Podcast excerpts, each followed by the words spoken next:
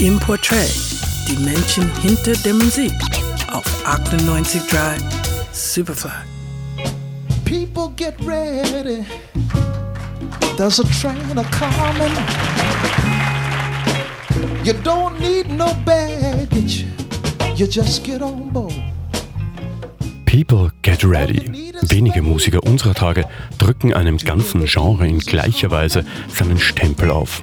Wo Soul und Funk ohne die Wirkung vom 1942 in Chicago geborenen Curtis Mayfield heute stünden, ist schwer vorzustellen.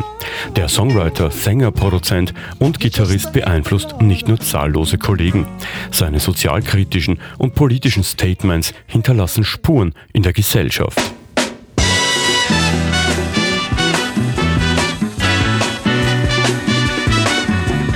Mayfield hat seine Karriere 1956 mit der Gruppe The Roosters begonnen, die ab 1958 The Impressions heißen.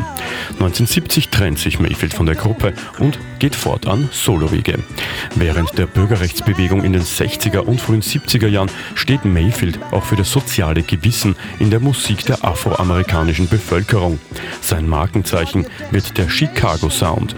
Gypsy Woman, People Get Ready, Keep on Pushing sowie der Soundtrack zum Film Superfly zählen zu seinen bekanntesten Werken. Vier Grammy-Nominierungen erhält der Film, eine davon für die Musik. Die Aufnahme verkauft sich mehr als eine Million Mal und wir erkennen Curtis Mayfield ohnehin als unseren Chef im Geiste hier auf 98.3. Oh, Superfly. You're gonna make your fortune by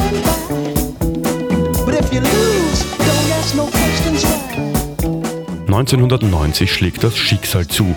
Curtis Mayfield wird bei einem Open-Air-Konzert in Brooklyn auf der Bühne von einer herabstürzenden Scheinwerfertraverse getroffen und schwer verletzt. Er überlebt den Bruch dreier Wirbel und ist von nun an vom Hals abwärts gelähmt und an den Rollstuhl gefesselt. Dennoch war Mayfield danach weiter aufgetreten. Keep on pushing, das ist das Motto. 1991 und dann noch 1999 wurde der Sänger in die Rock'n'Roll Hall of Fame gewählt. 1999 stirbt Curtis Mayfield am zweiten Weihnachtsfeiertag 57-jährig in Roswell. Curtis Mayfield, unser Chef im Geiste, hier auf Radio Superfly. On.